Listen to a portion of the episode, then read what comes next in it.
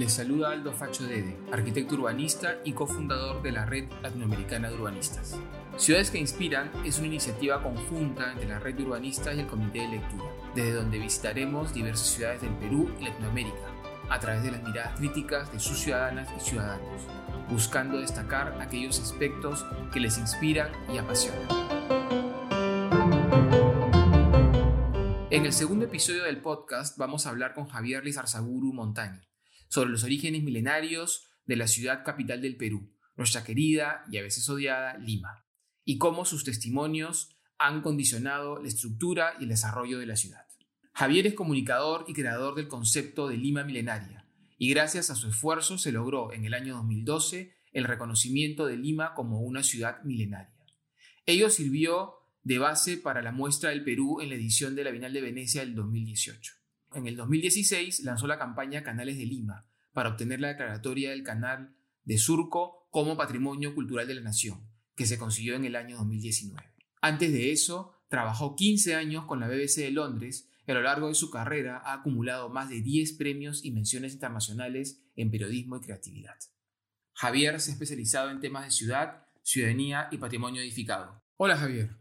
Muchas gracias por aceptar nuestra invitación. Lima es una ciudad compleja y a muchos les cuesta creer que debajo y entre los edificios y el asfalto subiesen vestigios de una ocupación milenaria del territorio. En el mundo, no es común que uno se encuentre restos arqueológicos en el medio de urbanizaciones. Sucede en ciudades como Roma y Atenas, y también sucede en nuestra Lima, donde según los inventarios del Ministerio de Cultura convivimos con 508 estructuras arqueológicas. Además, Gran parte de lo que asumimos como paisaje natural de la ciudad es producto de intervenciones ancestrales, obras maravillosas de ingeniería que hicieron de una explanada desértica un gran valle fértil.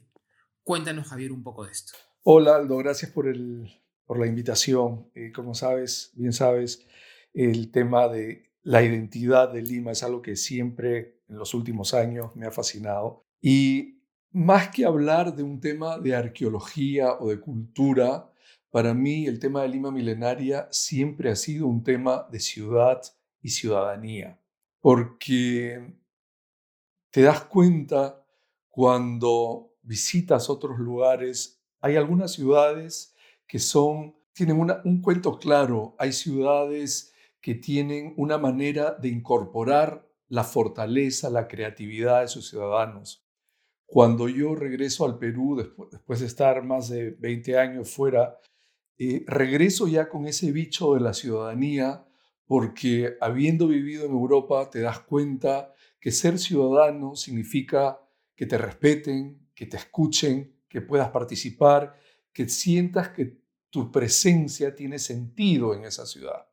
Yo, yo regreso a la Lima en la que nací, la que crecí, y veo en este espacio de casi 11 millones de personas una mayoría que en mi opinión, esa es una opinión muy personal, no ejercían su papel de ciudadanos. Eh, cuando escribí en el comercio conté varias anécdotas que veía en la calle de jóvenes mirando un café y me preguntan, ¿se puede entrar a este café? ¿Hay que pagar para entrar? Y, y tú dices, ese es un ejemplo muy pequeño para una realidad mucho más grande en la cual no solamente lo que siento, sino lo que se ha venido escribiendo durante mucho tiempo, ves que hay una mayoría de ciudadanos que no son ciudadanos, que no tienen los instrumentos para ejercer eso. Entonces, eh, mi mirada crítica empieza cuando veo que, ok, en Lima la mayoría somos eh, mestizos, somos de origen de las olas migratorias a lo largo del siglo XX y el poder de los símbolos en las ciudades siempre es importante. Yo creo que las ciudades que mejor perfil tienen a nivel internacional son aquellas que han logrado identificar símbolos que las definen y que las hacen fuertes. ¿no? En Nueva York tú puedes pensar el, el diseño y el arte, en Londres pueden ser la cultura, en París la moda, Roma su arqueología milenaria, pero todas tienen algo que congrega y al mismo tiempo que entrega. Y entonces empecé a pensar, bueno, ¿cuál es el símbolo que proyecta Lima? El símbolo, el, que más se ha proyectado siempre era Francisco Pizarro.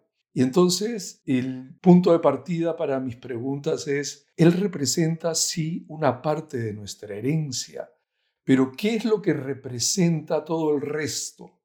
No había absolutamente nada. Ahora, por suerte, cuando empiezo a indagar, a averiguar, encuentro que arqueólogos, arquitectos interesados en el tema, especialistas, hacía muchísimo tiempo que conocían el tema de lo milenario de Lima pero nunca había salido de las paredes de la academia, salvo quizás el esfuerzo que en los años 80, 90 hizo el arquitecto Juan Gunther, cuando publicó modestamente sus eh, jornadas de Lima, pero tuvo una, una difusión muy limitada. El arquitecto Gunther fue quizás uno de los primeros en empezar a cuestionar esta narrativa de la Fundación de Lima, porque él tenía esta frase que a mí me gustaba mucho, que era, para él Lima era el producto de una gesta de miles de años.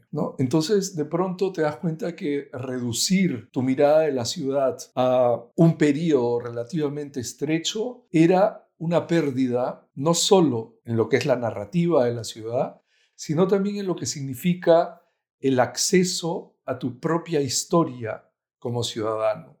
Entonces, la gran ventaja cuando decido lanzar la campaña es que yo no me estaba inventando nada. Para mí se trataba de recoger toda esta información que ya existía, que los arqueólogos, algunos arquitectos se habían pasado décadas investigando y en realidad empaquetarlo de otra manera y lanzarlo al ciudadano. Porque para mí no era información arqueológica, no era información arquitectónica, no era información cultural, tiene todo eso, pero era sobre todo poder entregar al ciudadano limeño otra parte de sus raíces con las cuales se pudiera conectar y pudiera empezar a entender mejor su presencia en ese territorio. Entonces, para resumir, si vivía en un territorio donde la mayoría tenemos vínculos con las culturas ancestrales de este territorio que crearon algunas de las civilizaciones más importantes del continente. Eh, no era posible que la única referencia simbólica a esa grandeza del pasado fuera el conquistador español. Ojo, que nunca esto ha sido en contra de eso. Era simplemente decir, pucha, qué manera tan reduccionista y pobre de contar la historia. Y la otra parte era, si nos habían ocultado cuatro mil años de civilización, eso de alguna manera también tenía un impacto sobre cómo nos veíamos nosotros como ciudadanos. Porque al final la historia que se contó, la memoria que se guardó, fue la memoria del conquistador, que es cierta en su espacio, en su pequeño espacio de tiempo, pero que si tú la pones en esa narrativa más completa de lo milenario en el contexto de la civilización que se trabajó, que se desarrolló en Lima, entonces te das cuenta que es solo un momento más y no la explicación de todo lo que es este territorio. Gracias, Javier. Me apasiona imaginar ese valle del Rímac que encontraron los comúnmente llamados conquistadores, pero que a mí me gusta llamarlos invasores españoles un territorio organizado por edificaciones de adobe que controlaban la producción y el abastecimiento del agua, canales que estructuraron y transformaron el ecosistema y que, como bien nos has explicado, generaron parte de lo que hoy reconocemos como patrimonio natural y paisajístico de nuestra ciudad. Esos canales están vivos, los confundimos con ríos y los usamos para regar parte de las áreas verdes de la ciudad. ¿Crees que aún es posible rescatar esa matriz milenaria y aprovecharla para nutrir de valor e identidad nuestra ciudad? Bueno, esa matriz milenaria está ahí.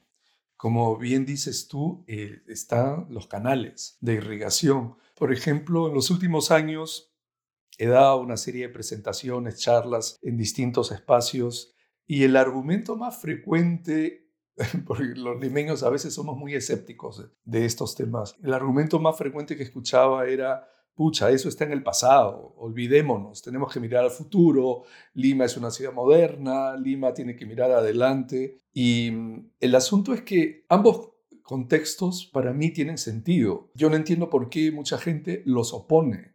Y el, el caso de los canales de irrigación es el ejemplo más contundente cuando tú quieres explicar que eh, si no fuera por ese pasado, probablemente no estarías aquí, no vivirías aquí o no tendrías determinado parque. ¿no? Eh, de nuevo citando al arquitecto Gunther, para él era evidente. Si Pizarro fundó Lima donde la fundó, no fue porque ay, se perdió o eh, pudo haber cualquier razón, no. Hubo razones muy específicas y una de ellas fue el acceso al agua, fueron los canales de irrigación, fueron esos valles hechos a mano a través del tiempo. Entonces, él solía decir, sin esos canales de irrigación, la ciudad colonial no habría existido. Y sin la ciudad, sin la ciudad colonial no estaríamos donde estamos en Lima, ¿no? Entonces, el vínculo es, está ahí.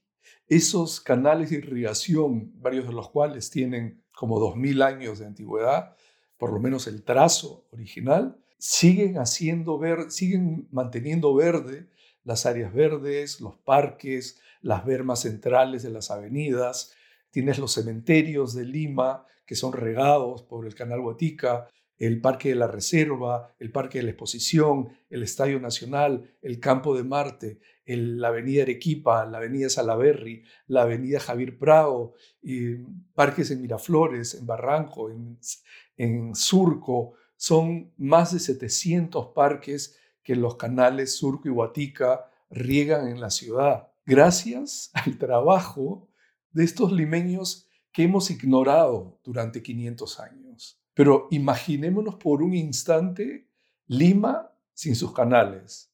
O sea, sería de verdad una ciudad invivible.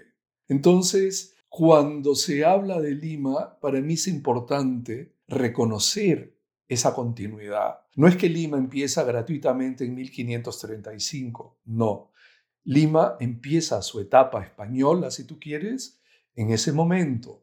Pero antes de ese 18 de enero, tienes 4.000 años de civilización. Entonces, no estamos hablando de cazadores y recolectores. Los cazadores y recolectores estuvieron en el territorio de Lima hace 11.000 años. Entonces, en ese deambular por el territorio fueron acumulando conocimiento, experiencia, sabiduría, hasta que llegue ese momento que los historiadores, los arqueólogos suelen denominar civilización, cuando surge lo que ahora conocemos como la Huaca Paraíso, la primera arquitectura monumental. Por alguna razón que desconocemos, todas las culturas que se desarrollan en Lima toman la arquitectura como una de sus mayores formas de expresión. Así como en, Paracas y en Nazca tenemos textiles y cerámicas y no arquitectura o no, no la arquitectura monumental que tenemos en, Lima.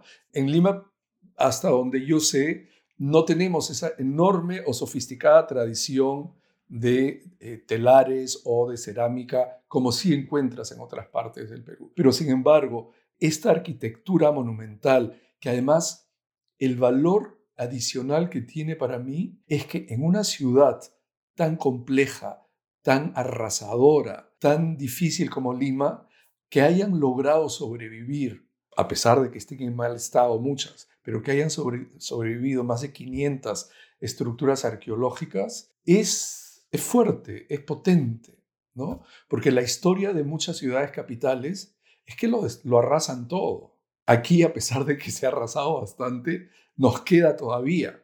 O sea, imagínate todo lo que debió existir en 1535, ¿no? Entonces, el tema central o uno de los temas centrales para mí es el de la continuidad, ¿no? Y decir, podemos decir que la historia urbana o arquitectónica de Lima empieza con la primera arquitectura monumental que es Paraíso, hace 4.000 años y desde ahí la línea de tiempo empieza a avanzar hasta el día de hoy con distintas propuestas culturales. ¿Qué es lo que hace Lima Milenaria? Es la línea de tiempo, la extiende hacia atrás para empezar a contar de nuevo. ¿no? Entonces tienes la gente que levantó los templos en U, luego tienes la cultura Lima, tienes los Ichma, los Huari, los Incas, los españoles, la República, el presente. Son distintos momentos, ¿no? Pero al tener esa línea de tiempo, ¿cuál era mi propuesta? En, al tener esa línea de tiempo que yo la encuentro inclusiva, eliminas esas categorías perversas de superior, inferior, mejor, peor, legítimo, no legítimo, porque todos tenemos derecho a nuestro espacio. Entonces, si mi herencia es africana, de repente yo puedo decidir que mi origen está en el siglo XVI o XVII. Si mi herencia es china, puedo decir que mis raíces están en el siglo XIX. Si mi herencia es española, europea, puede ser el siglo XV, XVI, XVII, XVIII. Pero si mi herencia es indígena, me puedo ir hacia atrás con toda la tranquilidad del caso. ¿Y qué sucede? Que todos tenemos nuestro punto de ubicación en esa línea de tiempo. Porque si algo sucedió en Lima es que el conquistador o el invasor necesitaba legitimar su poder. Y, al y esto, sobre esto eh, Manuel Castells trabaja mucho en sus temas de comunicación y poder. Para él, el tema de las construcciones de identidad se suelen dar en contextos de luchas de poder o de poder. Y en el caso de Lima, que para él es un ejemplo de poder colonial, tenía que establecerse en Lima estableciendo la legitimidad de su poder. Tener el poder legítimo para el español en el siglo XVI significaba ignorar o, descartar o eliminar todo lo que fuera indígena o prehispánico. En el siglo XVI tenía sentido, en el siglo XVII posiblemente tenía sentido, pero después de la independencia deja de tener sentido y sin embargo nunca hicimos el cambio. Lima siguió amarrada a su herencia colonial y siguió ignorando por desconocimiento o sin intención, eso habría que analizarlo más, pero siguió ignorando toda esa presencia indígena que podría haber ayudado desde el principio al fortalecimiento de los ciudadanos que representan no a esa élite blanca que dominó la ciudad y el país durante un buen tiempo. Entonces, ves cuando los temas de patrimonio se unen con los de identidad, ciudadanía, y es cuando para mí el, tema de Lima milenaria adquiere su, verdadera potencia. No es hablar de las huacas, no es hablar de la arquitectura, es encontrar sentido en eso. ¿No? Es lo que la doctora Inés del Águila suele decir cuando habla de las huacas. Son los símbolos de la patria antigua. Entonces es poder recuperar ese sentido de lo que es patria e identidad para cada uno de nosotros. Javier, lo que mencionas es apasionante y retador y debiera llevarnos a repensar el peso que le damos a la fundación virreinal versus nuestro pasado milenario, incluso a esa Lima señorial y de apellidos que ha dejado afuera a gran parte de quienes la hemos construido, herederos e inmigrantes. Por lo que entiendo, el concepto de Lima milenaria no es solamente una reivindicación arqueológica, sino un llamado a conocer la amplitud y diversidad de nuestros orígenes e historia, y a encontrarnos en ella, a que cada uno pueda descubrir el momento de la misma en la que reconoce sus orígenes, y a partir de ello reconocerse en esta maravillosa y compleja ciudad. Me gustaría dejar a nuestros oyentes un mensaje inspirador para que se animen a volverse a enamorar de nuestra Lima, a encontrarse y encontrar su identidad urbana o a visitarla con otros ojos? Bueno, em, si tengo que hacer una síntesis, te diría que cuando vuelvo al Perú, como te decía antes, y encuentro esta ciudad que no terminaba de, tomar forma, una de las eh, realidades que, que me confronta y que la seguimos confrontando a diario eran estas experiencias de racismo, ¿no? Y creo que esta discriminación, esta falta de reconocer la ciudadanía de, la mayoría, tiene un impacto directo en cómo nos relacionamos entre nosotros. Entonces, puedes encontrarle los motivos que tú quieras, pero en ese momento yo digo, ¿cómo puedo contribuir desde mi experiencia de comunicador, desde mi experiencia de haber aprendido lo que es ser ciudadano en el extranjero, para hacer de Lima un lugar mejor, Lima tiene todo, todas las credenciales para ser realmente un lugar, lo es, es un lugar fascinante, pero podría serlo mejor, más, si pudiéramos tratar de encontrar un poco más de equilibrio en las relaciones sociales. Entonces, eh, eso en el fondo es, el mensaje de Lima Milenaria, porque digo, no tiene sentido entrar con un mensaje de revancha, de justicia social, porque lo que si yo quería buscar un cambio social, tenía que buscarlo en todos los niveles de Lima, en todos los estratos. Y yo lanzo la campaña en mi blog de manera muy modesta y un año después el comercio me invita a hacerla desde sus plataformas. El comercio, o sea, yo jamás me había imaginado que el periódico conservador por excelencia, el defensor de la Lima virreinal, pudiera estar interesado en las huacas que como decía el arquitecto José Janciani, si destruyeron todas era porque las consideraban un tema de indios, un tema de cholos. Cuando el comercio me invita, digo, wow, hay una mirada nueva en este diario, qué bien. Y yo siempre he agradecido ese impulso que le dio la campaña. ¿Por qué? Por tres razones. Porque le dio legitimidad al tema de las huacas. De pronto el comercio le daba una página entera los domingos a, algo que normalmente había sido excluido. Le dio legitimidad, le dio visibilidad y permitió empoderar a una serie de grupos de ciudadanos que venían o querían trabajar este tema en los márgenes de la ciudad y terminaron como más involucrados en un tema de centralidad, ¿no? Entonces, para mí era eso, ¿no? Era poder aportar información, eh, vínculos que pudieran por un lado, fortalecer un poco aspectos de nuestra ciudadanía que yo encontraba débiles y por otro, equilibrar esta mirada y decir, no todo tiene que ser virreinal y republicano, podemos ser mucho más. ¿no? Y en ese ser mucho más es cuando tenemos la posibilidad realmente de encontrarnos. Entonces, mi decisión desde un principio era, no, yo no quiero ir por un mensaje de revancha, quiero ir y abrir este escenario donde podamos todos los actores subir y decir, esto es lo que somos, chino, cholo. Entonces, claro, al final era eso, no poder generar este escenario donde pudiéramos subir todos, ¿no? Con nuestras identidades, cholo, chino, negro, blanco, español, europeo, sudamericano, lo que tú quieras, pero todos en condición de igualdad. Entonces, yo creo que si vemos el objetivo del Lima Milenaria desde esa perspectiva, hay muchas posibilidades para seguir trabajando, porque creo que la mayoría estaremos de acuerdo en que Lima necesita todavía ponerle más el hombro para hacer de la ciudad un espacio de más igualdad. Muchas gracias Javier por tu tiempo. A quienes estén interesados en conocer más sobre este tema, les invito a revisar el blog de Javier, limamilenaria.blogspot.com. Por mi parte, me despido hasta una nueva visita a aquellas ciudades que nos inspiran y apasionan. Muchas gracias por escucharnos. Thank you.